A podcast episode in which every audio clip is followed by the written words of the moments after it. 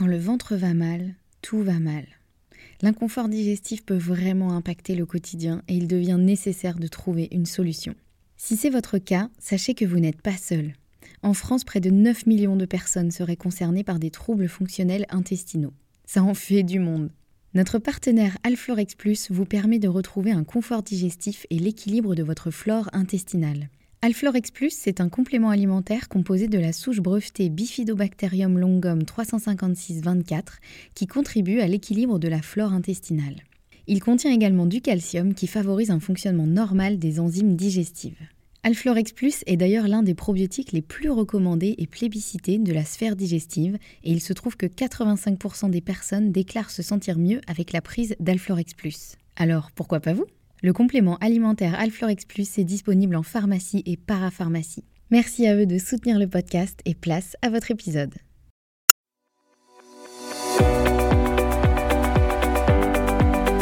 Bonjour et bienvenue dans le podcast Bien dans mon ventre. Je suis Anne-Sophie Pasquet, je suis naturopathe et formée à la micronutrition et absolument passionnée de santé naturelle. Il y a quelques années, j'avais une digestion très compliquée et j'avais constamment mal au ventre. C'est à ce moment-là que j'ai commencé à m'intéresser à la santé naturelle et à modifier mon alimentation et mon hygiène de vie et ça a complètement transformé ma digestion et ma vie au global. J'ai alors décidé de me spécialiser dans le domaine du digestif, de l'alimentation et du microbiote pour pouvoir aider les autres à retrouver un ventre serein. Et je forme aujourd'hui également les naturopathes, nutritionnistes et autres professionnels de santé à la prise en charge des troubles digestifs. Aujourd'hui dans ce podcast, je te partage mes meilleurs conseils pour que tu puisses toi aussi te sentir au top, en pleine santé et te sentir bien dans ton ventre et dans ta vie. Maintenant c'est parti pour l'épisode du jour, bonne écoute Bonjour et bienvenue dans ce nouvel épisode. On se retrouve aujourd'hui avec l'épisode numéro 56 dans lequel nous allons parler d'hypochloridrie. Alors, l'hypochloridrie, je vais vous expliquer euh, en long, en large et en travers euh, ce que c'est. Euh, comment savoir si effectivement on souffre d'hypochloridrie, ce qui peut la déclencher ou l'empirer, et évidemment les solutions qui existent. En fait, l'hypochloridrie, j'avais déjà abordé ce thème sur Instagram, dans un post Instagram il y a longtemps, je crois que c'était en 2021, et je pensais en avoir déjà parlé en podcast, mais en fait je me rends compte que non. Tout simplement parce que j'ai cherché l'épisode dans lequel j'en parlais pour vous dire justement, bah, comme j'en parlais dans l'épisode euh, numéro temps, et là je refais tous mes épisodes et je me rends compte qu'en fait non, je crois que je n'ai jamais parlé d'hypochloridrie, ou alors je l'ai évoqué évidemment dans des épisodes, mais en tout cas je ne lui ai jamais dédié euh, d'épisode euh, entier. Il était donc largement temps de faire cet épisode sur l'hypochloridrie. Alors l'hypochloridrie, déjà c'est un mot qui est impossible à écrire. J'ai tellement galéré en préparant cet épisode à écrire ce mot hypochloridrie. À la fin j'écrivais que hypo, hein, parce que bon, euh, pas déconner. Euh, je pense qu'avec ça on peut gagner au, au Scrabble, hein, clairement. Euh, en tout cas c'est un phénomène ou un symptôme. Je sais même pas trop comment l'appeler parce que c'est c'est à la fois une cause et une conséquence. Euh, donc bref, on va dire que c'est un phénomène qui est euh, largement sous-estimé et qui est pourtant responsable de nombreux troubles digestifs, mais aussi de nombreux troubles de santé. Et c'est ce qu'on va voir dans cet épisode. Alors déjà tout simplement une définition un petit peu simple qu'on va bien détailler dans cet épisode. L'hypochloridrie c'est quoi? C'est lorsque l'estomac n'est pas assez acide, lorsqu'il n'y a pas assez notamment d'acide chlorhydrique, d'où le nom hypochloridrie. Et euh, on parle beaucoup aujourd'hui d'hyperchloridrie, donc c'est-à-dire quand il y a trop d'acidité, parce qu'on parle beaucoup effectivement euh, des brûlures d'estomac, des gastrites, des remontées gastro-œsophagiennes, qu'on appelle aussi euh, RGO, donc c'est reflux gastro-œsophagien.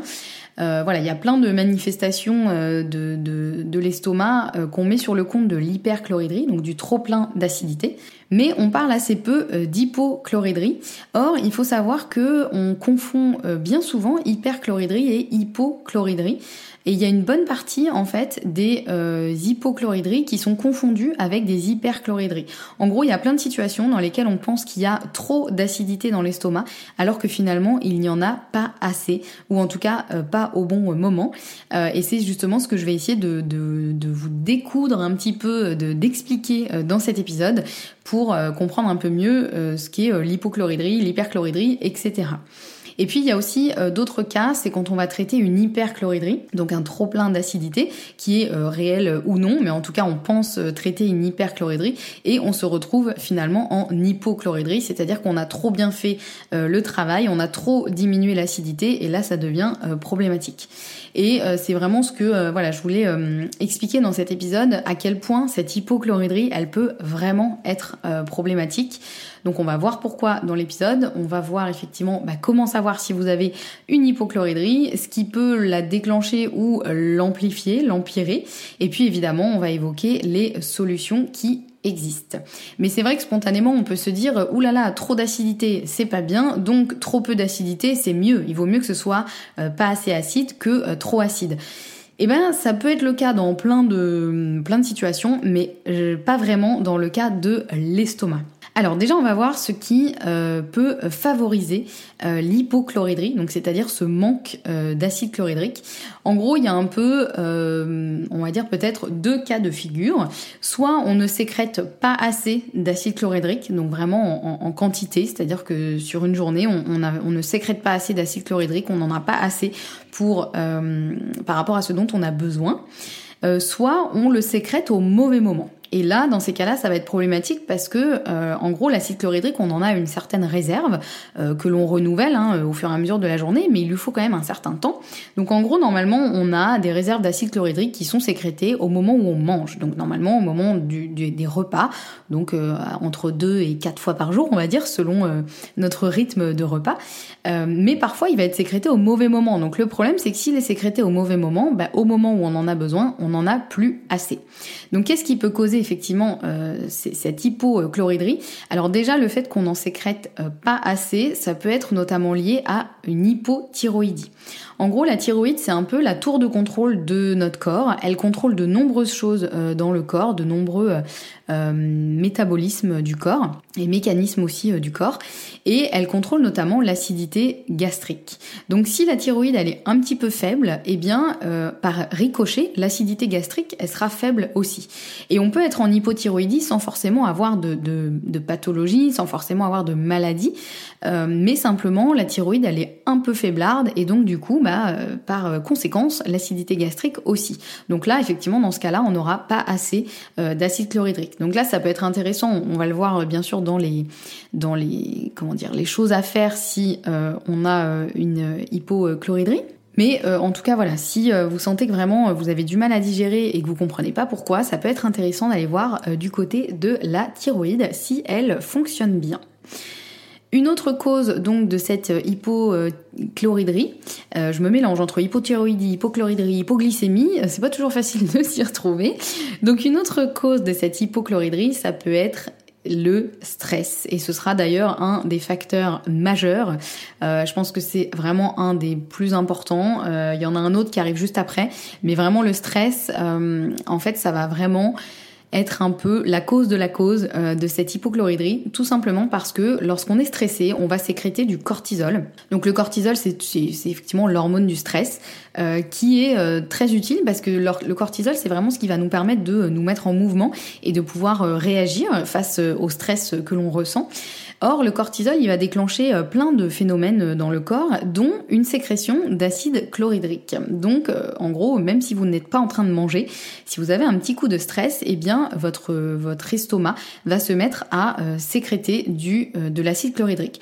Le problème, c'est que euh, bah, si ce, cet acide chlorhydrique il arrive sur un estomac vide, non seulement il va euh, attaquer euh, la muqueuse, parce que bon, la muqueuse, elle est faite pour résister à une certaine quantité d'acide chlorhydrique, mais normalement, l'acide chlorhydrique, il est là pour se mêler aux aliments, donc il n'est pas là pour venir grignoter la muqueuse. Donc si on sécrète du, de l'acide chlorhydrique sur un estomac vide, déjà ça va être problématique pour notre pauvre petite muqueuse qui va avoir mal et potentiellement on va avoir des douleurs, des gastrites, voire dans des cas les plus graves des ulcères ou des cancers de l'estomac. C'est pour ça qu'en général, les personnes qui développent euh, des gastrites ou des ulcères, c'est des personnes qui euh, sont soumises à des gros stress ou qui sont des personnes très anxieuses euh, de base. voilà, c'est en général, c'est pas pour rien. On dit souvent que l'ulcère, c'est un peu la maladie du PDG parce que bah, les PDG sont en général très stressés, à courir partout, à gérer plein de problèmes. Et donc, bah, parfois, ils développent effectivement des ulcères.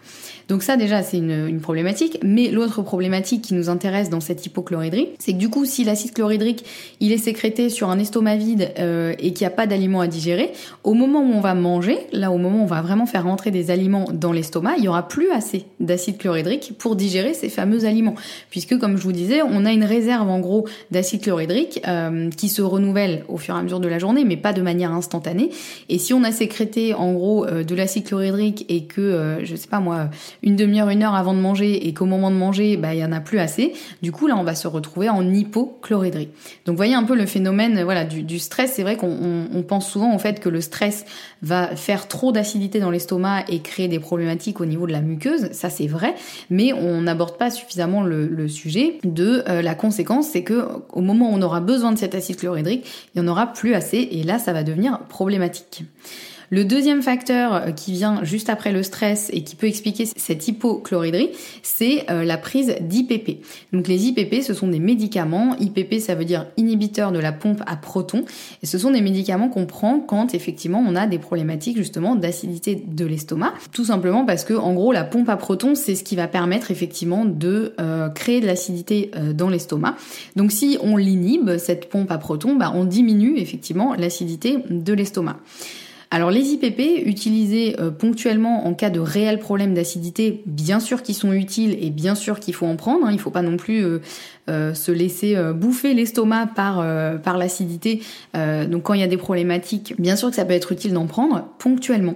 Le problème, c'est qu'il y a beaucoup trop de gens qui prennent des IPP comme des bonbons et qui les prennent surtout sur le long terme et donc qui vont finir par dérégler l'acidité de l'estomac et diminuer de manière euh, pas permanent parce que c'est réversible, mais diminuer en tout cas euh, vraiment l'acidité euh, de l'estomac, ce qui va créer de vrais problèmes de santé. Et c'est pour ça qu'il y a pas mal de personnes qui prennent des IPP pendant des mois et qui se retrouvent à, à développer des grosses problématiques de digestion alors qu'elles n'avaient pas forcément de problématiques après. Donc euh, voilà, ça c'est vraiment le, deuxième facteur. Encore une fois, les IPP, ça peut être très utile, mais de manière ponctuelle. Et euh, en général, il n'est pas bon du tout d'en prendre trop longtemps. Alors sauf dans des cas très très rares où là effectivement ce sera nécessaire, quand il y a vraiment des certaines pathologies qui vont euh, nécessiter ça. Mais voilà, c'est important en tout cas de, comme comme toute bonne chose, de ne pas en abuser. Une autre cause qui peut favoriser l'hypochloridrie, ça va être le grignotage tout au long de la journée. Puisque, comme je vous l'ai expliqué, l'acide chlorhydrique, il est là pour être sécrété au moment où on en a besoin, donc au moment où on mange. Euh, en gros, quand on commence à manger, ça déclenche le signal dans l'estomac pour qu'on sécrète de l'acide chlorhydrique. Le problème, c'est que si on grignote toute la journée, on va euh, sécréter de l'acide chlorhydrique toute la journée, euh, un petit peu, c'est-à-dire c'est comme si on ouvrait le robinet un tout petit peu, donc il y a un peu d'acide chlorhydrique qui va être sécrété.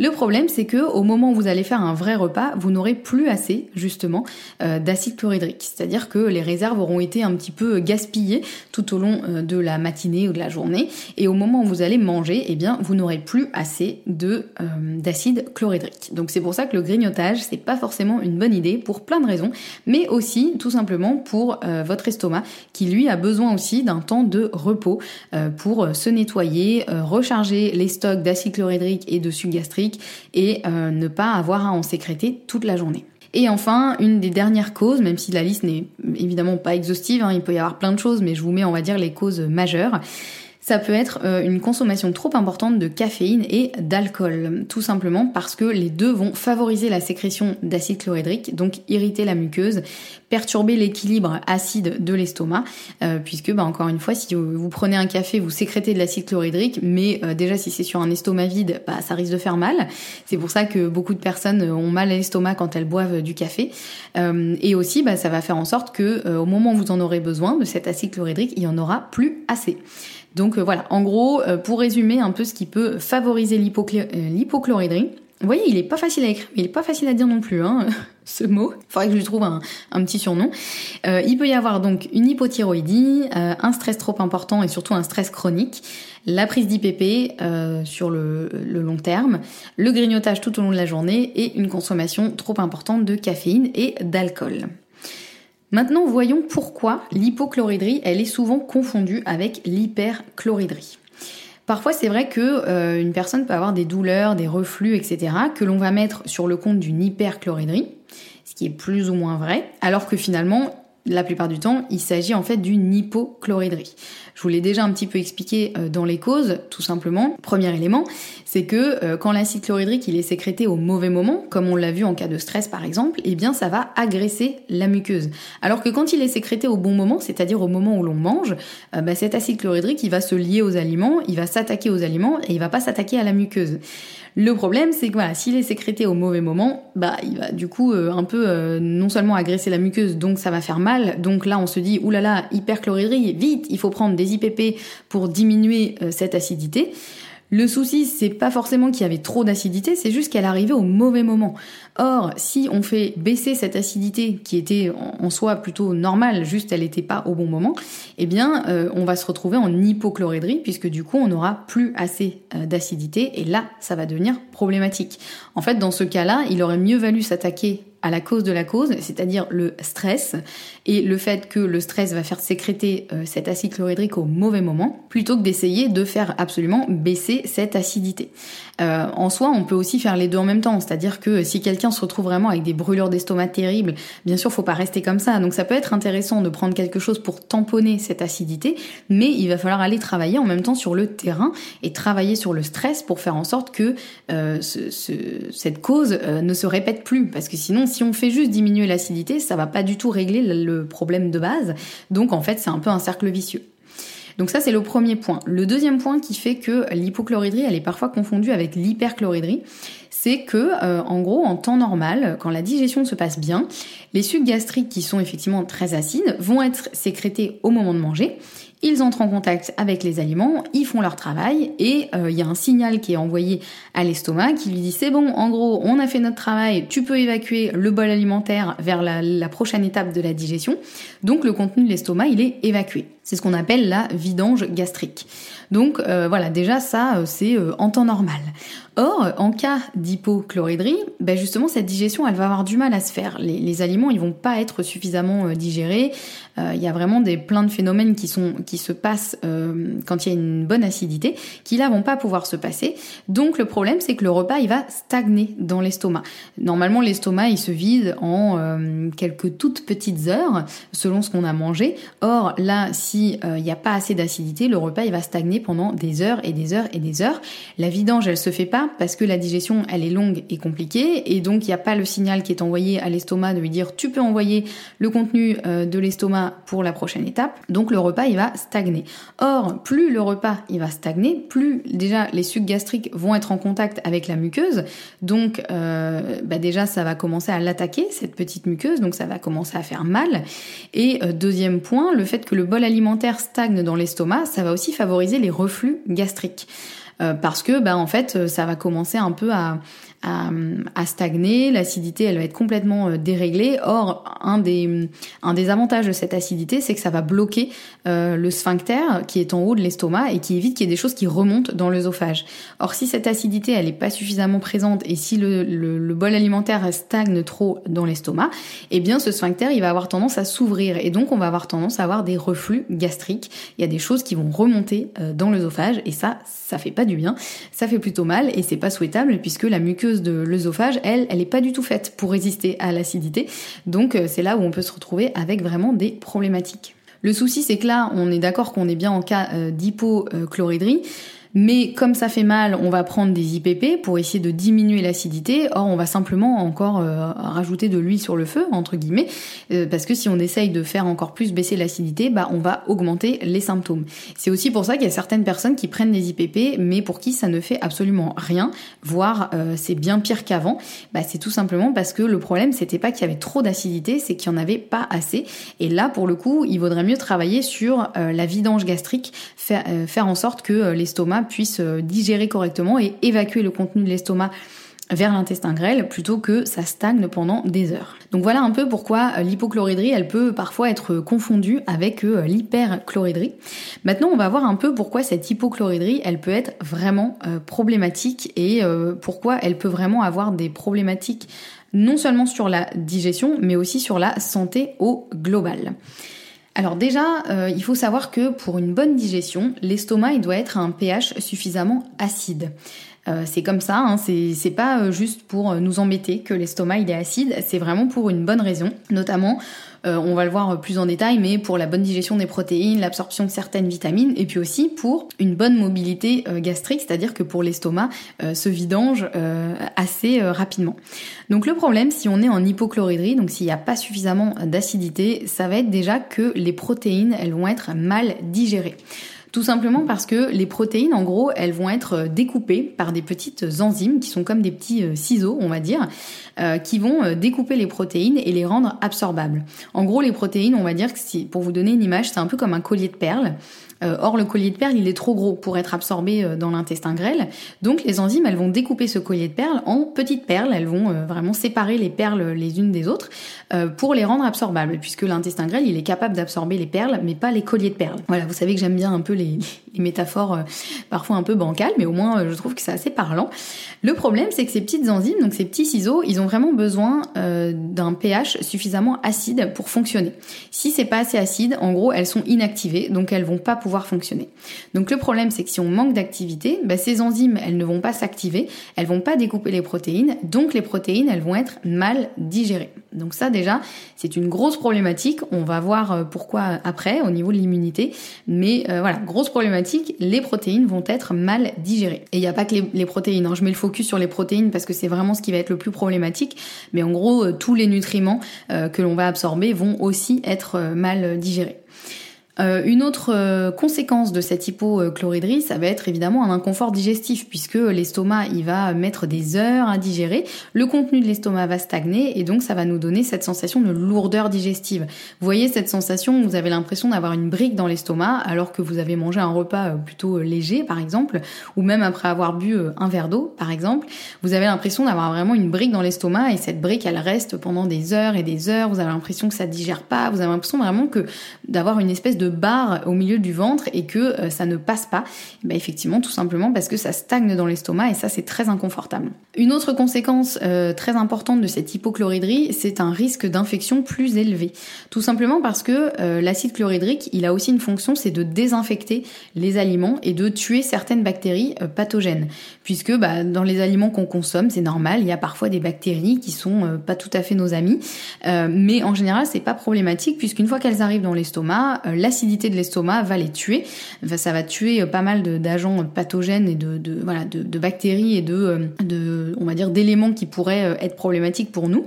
Donc c'est plutôt bien fait en général. Encore une fois, c'est pas pour nous embêter que l'estomac il est, il est vraiment acide. Il y a vraiment une fonction.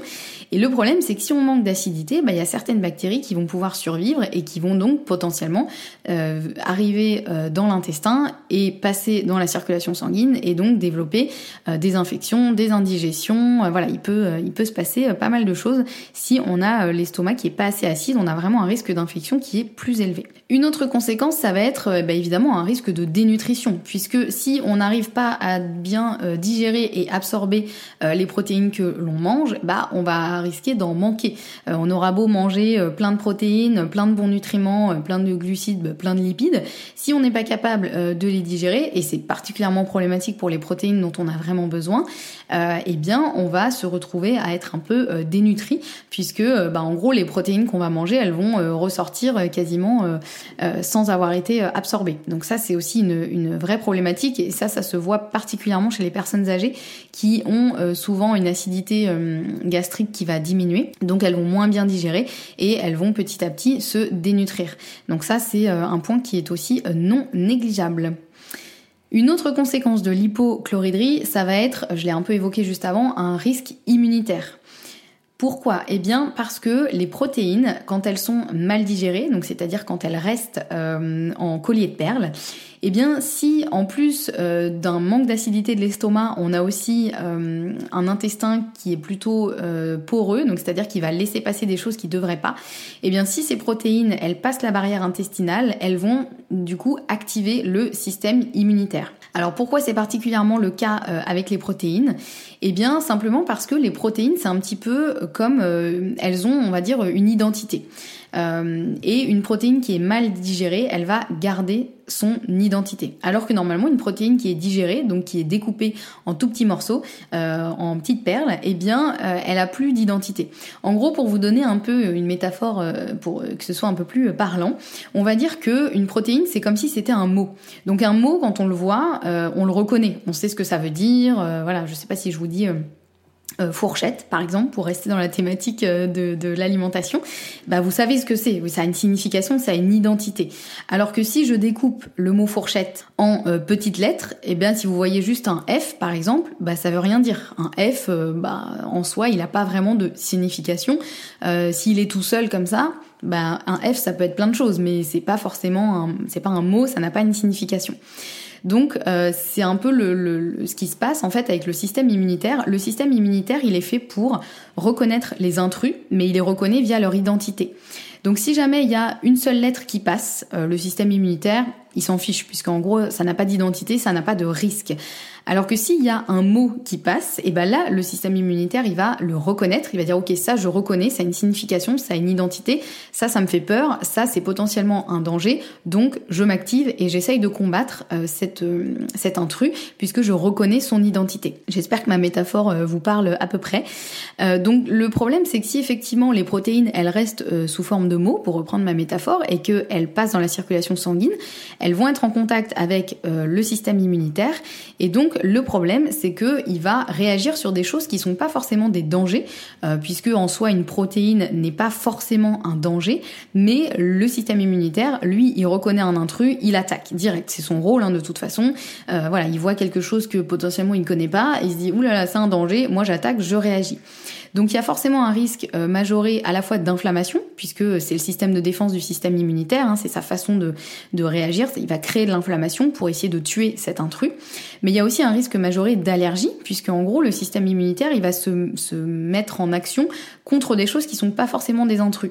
C'est pour ça qu'il y a aussi plein de plein d'allergies alimentaires euh, face à des choses qui sont pas forcément euh, dangereuses. On peut être allergique par exemple à la cacahuète, alors qu'en soi la cacahuète normalement c'est pas dangereux, mais il suffit qu'il y ait la protéine justement de, la cacahuète qui ait été euh, reconnue par le système immunitaire, qui se soit activée, euh, eh bien il va euh, créer un, phénomène d'allergie, puisque dès qu'il va cette protéine, il va s'activer, il va se mettre en état d'alerte.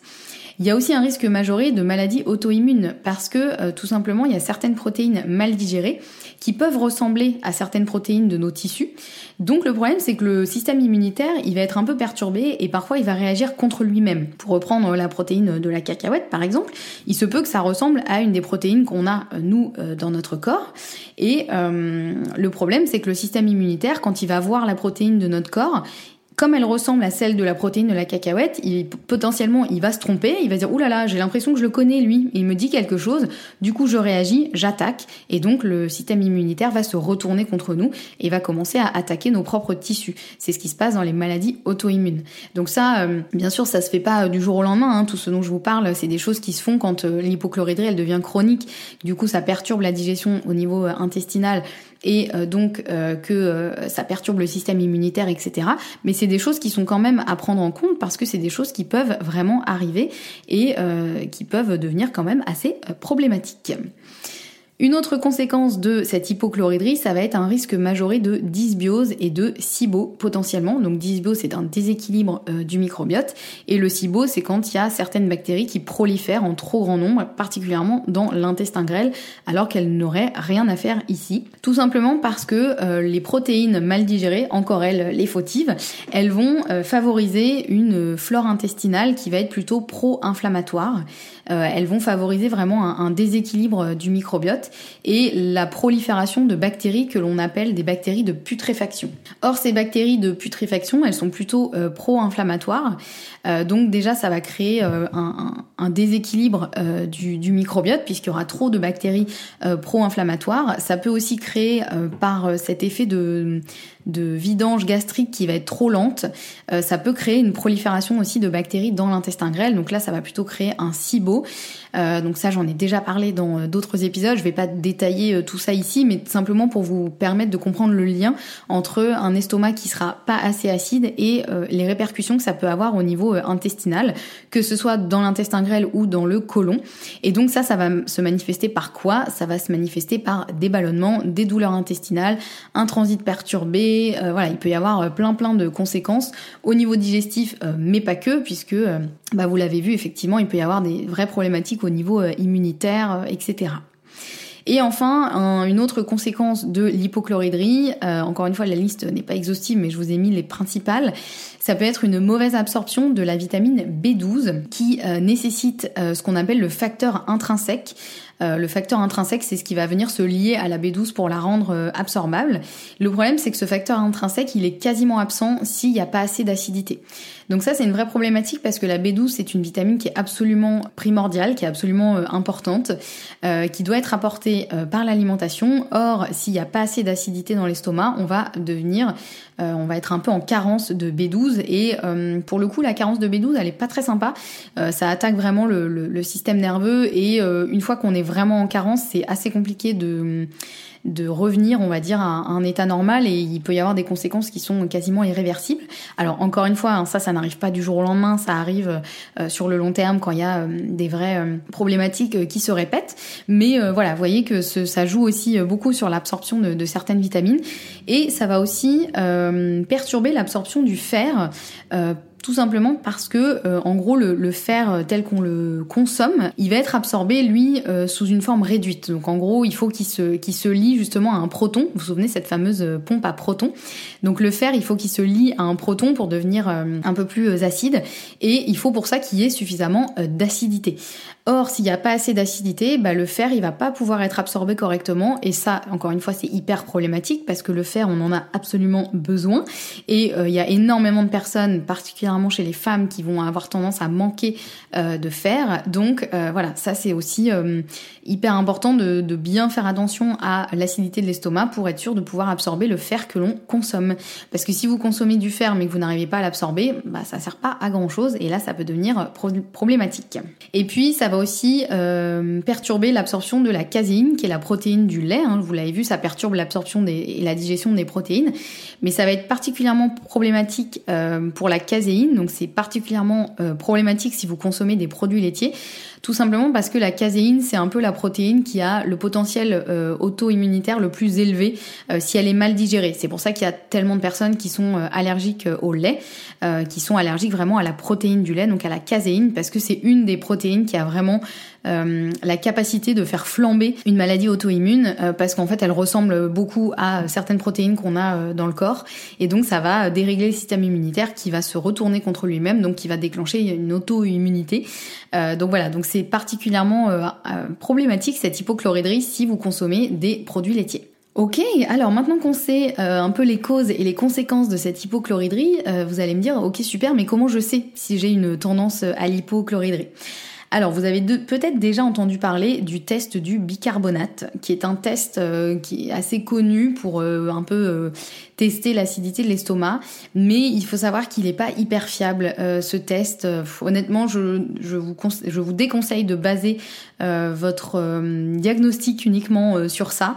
je vous l'explique quand même parce que bon, ça peut être intéressant de le faire, mais honnêtement, j'ai l'impression que les résultats sont assez peu fiables chez beaucoup de personnes.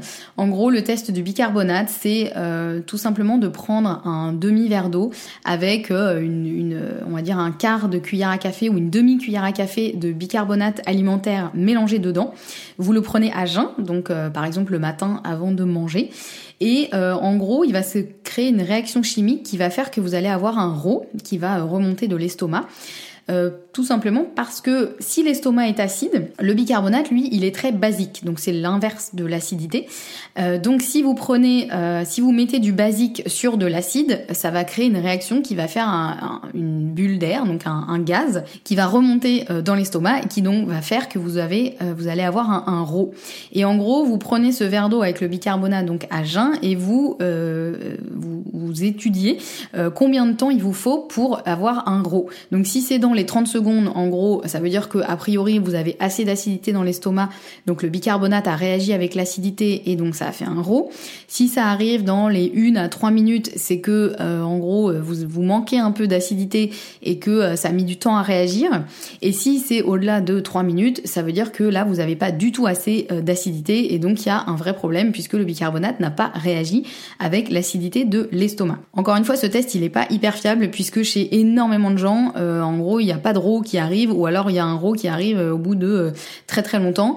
Bon alors certes on est, il y a beaucoup beaucoup de personnes qui manquent d'acidité, mais voilà, en gros, c'est pas un test médical, donc vous pouvez le faire euh, un peu pour le fun, mais je vais vous donner quand même d'autres indications qui pourraient expliquer qu'il y a euh, une hypochloridrie.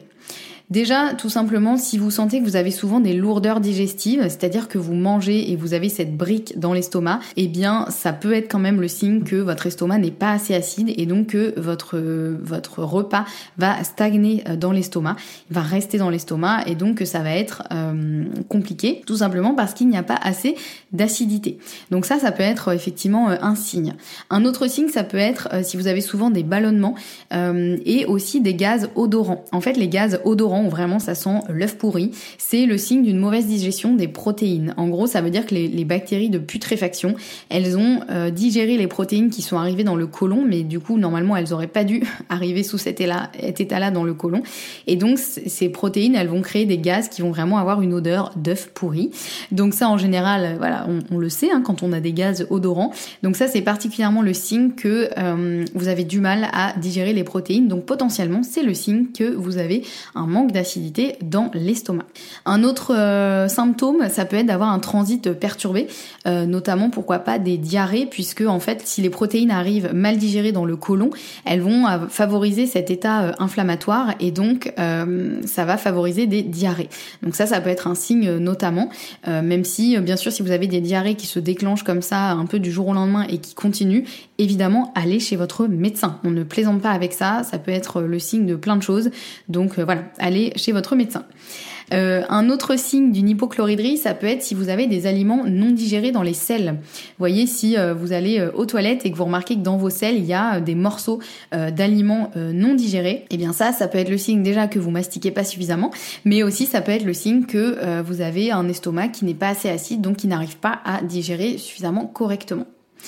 Enfin, euh, un autre symptôme, encore une fois la liste n'est pas du tout exhaustive, mais un autre symptôme ça peut être euh, si vous avez beaucoup de réactions immunitaires, euh, que ce soit des réactions immunitaires cutanées comme de l'eczéma, du psoriasis, des démangeaisons, voilà des choses, la peau qui réagit, ou si vous avez aussi des réactions immunitaires ORL, si vous avez très souvent des sinusites, des otites, des choses comme ça, ça peut être aussi le signe que vous avez une hypochloridrie tout simplement parce que bah, votre système immunitaire va être complètement euh, déréglé et, euh, et donc bah, ça se répercute euh, à différents niveaux du corps et notamment ça peut se répercuter sur la peau, sur le système ORL. voilà, il peut y avoir plein de plein de répercussions différentes qui peuvent expliquer aussi cette, cette hypochloridrie. Euh, dans tous les cas, évidemment, euh, ne faites pas forcément votre diagnostic tout seul. Hein. N'hésitez pas à vous faire accompagner par un professionnel de santé. N'hésitez pas à euh, aller faire les examens nécessaires, à aller vérifier tout ça. Voilà, c'est hyper important. Il faut pas forcément s'amuser à faire sa petite tambouille tout seul. Ça peut être parfois dangereux. Donc voilà, on n'hésite pas à vraiment aller vérifier tout ça auprès d'un professionnel de santé pour être sûr aussi de pas passer à côté d'autres choses. Bon, maintenant on a vu les causes, les conséquences et euh, les symptômes qui peuvent expliquer euh, une hypochloridrie. Maintenant, on va voir qu'est-ce qu'on peut faire effectivement en cas d'hypochloridrie. Alors déjà, la première chose à faire, et ça je vous le répète quand même assez souvent, ça va être de bien mastiquer les aliments que vous mangez. La mastication, c'est vraiment la première étape pour une bonne digestion et euh, sans ça, déjà, bah, vous êtes sûr que vous pouvez pas euh, bien digérer. Donc vraiment, ça c'est hyper important, surtout si vous sentez que vous êtes en hypochloridrie, il va vraiment falloir faciliter au maximum le travail de l'estomac. Or, l'estomac n'a pas de dents, hein, euh, encore une fois, heureusement, mais du coup, ça va être vraiment important de prendre le temps de manger, de prendre le temps de suffisamment mâcher ces aliments pour vraiment faciliter le travail de l'estomac Vous allez le sentir aussi sur la lourdeur digestive. vous allez vous sentir beaucoup moins lourd si vous avez vraiment pris le temps de mâcher vos aliments et de manger en pleine conscience. Donc ça, c'est hyper important. Un autre point évidemment, ça va être de vérifier la thyroïde. Comme je l'ai expliqué avant, voilà, la thyroïde, elle va vraiment contrôler l'acidité de l'estomac. Donc si vous sentez que vraiment votre estomac n'est pas assez acide et que ça se passe pas bien à ce niveau-là, n'hésitez pas à aller faire vérifier votre thyroïde auprès de votre professionnel de santé pour voir si tout fonctionne bien ce niveau-là. Si jamais vous prenez des IPP euh, et que vous sentez que ça a vraiment euh, trop diminué l'acidité de votre estomac et que là c'est compliqué pour la digestion, ça peut être intéressant de diminuer les IPP très progressivement et en accord avec le médecin. Je précise, c'est hyper important. On, déjà, on n'arrête pas un traitement sans en parler à son médecin. Ça, c'est euh, absolument euh, primordial et, et je, le, je le dis et je le répète euh, particulièrement aussi parce que je sais que la naturopathie a eu un peu mauvaise presse ces derniers, ces derniers temps, notamment parce que certains naturopathes auraient effectivement conseillé à leurs clients d'arrêter des traitements médicaux sans l'accord du médecin. Non, c'est un non, euh, c'est un veto absolu. On n'arrête pas un traitement euh, médical sans l'accord du médecin. Nous, on travaille en accord avec les médecins et pas contre les médecins. Donc euh, voilà, petit euh, disclaimer euh, en passant. Donc si jamais vous prenez des IPP mais que vous souhaitez les arrêter parce que vous sentez qu'effectivement ça diminue trop l'acidité de votre estomac, déjà vous en parlez à votre médecin et s'il est d'accord, vous diminuez les IPP très très très progressivement sur plusieurs mois. ça peut être parfois assez long de, de pouvoir arrêter des IPP, mais c'est important d'y aller progressivement parce que si vous arrêtez trop vite, il peut y avoir un effet rebond qui va faire sécréter trop d'acide chlorhydrique. Donc vous aurez de nouveau des douleurs, des reflux, une acidité qui sera trop élevée, euh, c'est un peu le cercle vicieux et vous allez jamais réussir à arrêter les IPP. Donc là, ça peut être important d'y aller vraiment très doucement pour, euh, euh, réussir à stabiliser tout ça. Un autre point qui peut être intéressant en cas d'hypochloridrie pour faciliter la digestion, ça va être de prendre des enzymes qu'on appelle mycéliennes, c'est-à-dire qui viennent des champignons. Et pourquoi prendre des enzymes mycéliennes? Tout simplement parce que celles-ci, elles peuvent fonctionner à n'importe quel pH. Donc elles pourront fonctionner même si l'estomac n'est pas assez acide. Alors évidemment, ça c'est à faire de manière ponctuelle, le temps de travailler sur le terrain. Euh, si vous prenez des enzymes mycéliennes mais que vous n'essayez pas du tout de changer votre hygiène de vie, de travailler sur votre stress, etc., ça va pas servir à grand chose puisqu'en gros ça va juste régler le problème ponctuellement mais ça ne va pas régler la cause. Donc ça peut être intéressant de manière ponctuelle pour soulager euh, la digestion, pour permettre d'améliorer la digestion notamment des protéines euh, et du reste des nutriments, mais évidemment en parallèle d'un travail sur le terrain qui permettra de régler la cause de la cause de la cause. Autre chose que vous pouvez faire en cas d'hypochloridrie, ça peut être, pourquoi pas, de tester le vinaigre de cidre. Euh, vous avez peut-être déjà entendu parler des bienfaits du vinaigre de cidre. Il a plein de bienfaits euh, sur la santé. Et notamment, il permet de stimuler la production d'acide chlorhydrique. Alors comment on fait? En gros, on dilue une cuillère à soupe de vinaigre de cidre dans un verre d'eau à prendre 10-15 minutes avant le repas et euh, ça peut effectivement favoriser la sécrétion d'acide chlorhydrique, la vidange gastrique, etc. Alors attention, chez certaines personnes ça peut faire l'effet inverse, c'est-à-dire que chez certaines personnes ça peut au contraire euh, provoquer des brûlures d'estomac, des, problématiques de digestion. Donc c'est pour ça que je dis bien tester le vinaigre de cidre parce que chez certaines personnes ça va faire beaucoup de bien, chez d'autres pas du tout. Donc là il faut vraiment tester et voir, euh, voilà, vous allez vite sentir si effectivement ça vous fait du bien ou pas. Et si vous sentez que c'est pire que tout, dans ce cas-là, n'insistez pas, ça ne sert à rien. Un autre point, évidemment, à travailler en cas d'hypochloridrie, ce sera de travailler sur le stress. On l'a vu à quel point le stress pouvait perturber l'acidité de l'estomac. Et donc ce sera particulièrement intéressant de travailler sur le stress avant un repas euh, pour éviter de sécréter l'acide chlorhydrique au mauvais moment, évidemment, mais aussi pour permettre d'être vraiment détendu au moment de manger. Euh, donc pour ça, vous avez euh, différentes techniques. Évidemment, je ne vais pas tout rappeler ici, mais il y en a une qui fonctionne quand même très bien et qui est plutôt facile à faire et assez courte, c'est la cohérence cardiaque. Vous pouvez vous faire 5 minutes de respiration en, ce qu'on appelle en cohérence cardiaque avant de manger. Ça, ça peut être vraiment très très bénéfique pour la digestion et pour euh, stabiliser, on va dire, euh, l'acidité euh, de l'estomac. Donc ça, vous pouvez le faire soit avec des applications, soit tout seul avec un petit chronomètre ou en comptant dans votre tête. Je vous laisse voilà regarder un petit peu tout ça. Vous pouvez trouver plein plein de contenu sur la cohérence cardiaque. Un autre point intéressant en cas d'hypochloridrie, ça peut être de boire un jus de légumes avant le repas. Euh, parce que ça va stimuler en douceur la sécrétion de suc gastrique, notamment en fait grâce à la présence de sodium euh, dans euh, la plupart des légumes. donc ça, ça va permettre de, stimuler la sécrétion d'acide chlorhydrique au moment de manger. Et c'est encore mieux si vous ajoutez du gingembre frais dans votre jus de légumes, donc vous le passez aussi à l'extracteur de jus, puisque le gingembre, ça va aussi être un bon stimulant digestif. Donc c'est en général, on le conseille en cas de nausée par exemple, en cas de lourdeur digestive. Donc voilà, ça, ça peut être euh, intéressant euh, de vous faire euh, un petit jus de légumes, pas forcément besoin de vous boire un litre et demi de jus de légumes, mais voilà, déjà un petit verre de jus de légumes avant de manger, ce sera déjà pas mal.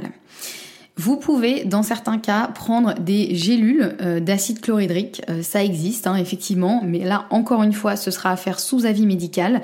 On ne s'amuse pas à prendre des gélules d'acide chlorhydrique sans savoir ce qu'on fait, parce que là, pour le coup, si vous êtes déjà en hyperchloridrie, là vous allez juste vous flinguer l'estomac en rajoutant de l'acidité sur une suracidité.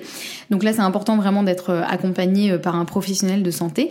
Mais en tout cas il est possible euh, temporairement de prendre des gélules d'acide chlorhydrique pour bah, en gros faciliter le, travail de l'estomac, faire un peu le travail pas à sa place, mais en gros un petit peu, l'aider en tout cas à, faire son travail. Mais encore une fois, voilà, ça, c'est vraiment sous supervision médicale.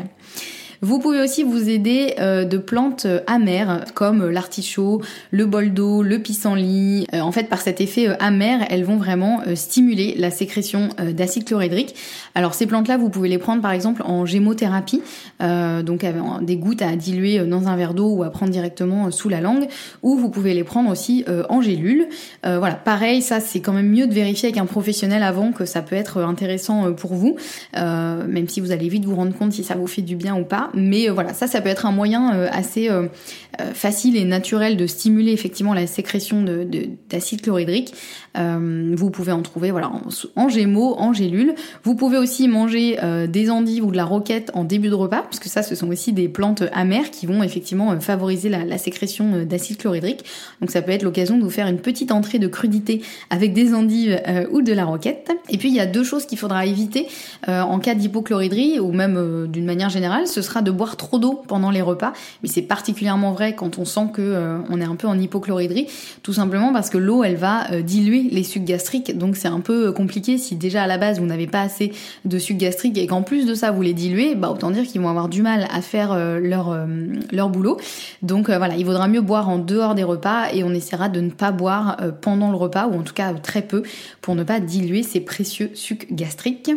Et la deuxième chose à éviter, ce sera d'éviter de consommer trop de caféine et d'alcool, surtout sur un estomac vide, parce qu'évidemment, ils vont euh, favoriser l'acidité au mauvais moment et euh, créer en plus de ça euh, surtout pour la caféine, amplifier le stress, etc. Donc voilà, ça on évitera surtout s'il y a une problématique d'estomac. Voilà, j'arrive à la fin de ce contenu. Écoutez, il y en avait des choses à dire. Hein.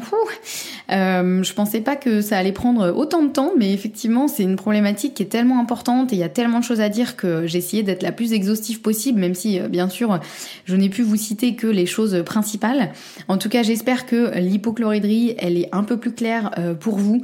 N'hésitez pas à vous faire accompagner si vous avez encore du mal à déterminer si vous êtes concerné ou non, si vous êtes plutôt en hyperchloridrie, en hypochloridrie, est-ce que c'est une vraie problématique pour vous, n'hésitez pas à vous faire accompagner par un professionnel de santé. Je sais à quel point ça peut être un peu compliqué, euh, toutes, ces, hum, toutes ces choses, toutes ces situations, euh, tous ces symptômes, c'est un peu compliqué de s'y retrouver. Donc j'espère en tout cas que c'est un peu plus clair maintenant euh, pour vous ce qu'est l'hypochloridrie, pourquoi elle est problématique, les symptômes qu'elle peut engendrer et surtout que faire en cas d'hypochloridrie. si vous avez aimé cet épisode et si vous aimez le podcast, n'hésitez pas à laisser un avis sur votre plateforme d'écoute préférée. Ça m'aide beaucoup à continuer à diffuser le podcast euh, au plus grand nombre. Vous êtes très nombreux à m'envoyer des messages pour me dire que vous avez découvert le podcast euh, il y a pas très longtemps et que vous rattrapez tous les épisodes et que ça vous apprend plein de choses. à chaque fois, c'est vraiment un plaisir de lire ça parce que vraiment ça me motive à, continuer à vous partager tout ce contenu du mieux que je peux et, je suis ravie de voir que bah, de plus en plus de personnes ont accès à, ce genre de contenu parce que ça permet vraiment d'ouvrir les consciences et de permettre à chacun de retrouver un peu le pouvoir aussi euh, sur sa santé, de mieux comprendre ce qui se passe dans dans le corps, pourquoi on a tel ou tel symptôme, et puis surtout ce qu'on peut faire pour résoudre un petit peu ces problématiques. Donc merci à vous si vous prenez le temps de laisser un avis, ça me touche toujours beaucoup. Et puis n'hésitez pas à vous inscrire à la newsletter si vous souhaitez recevoir chaque semaine mes meilleurs conseils santé. certains reprennent les épisodes de podcast, donc ça vous permet d'avoir un petit peu une version écrite, un mémo du coup écrit que vous pouvez conserver dans vos mails. Et puis certaines newsletters sont sur des thématiques différentes qui vont rajouter justement des informations supplémentaires par rapport à ce qui se dit dans le podcast. Je vous remets évidemment tous les liens en description de cet épisode. Nous on se retrouve la semaine prochaine pour un nouvel épisode. En attendant, prenez bien soin de vous et prenez bien soin de votre estomac. À très vite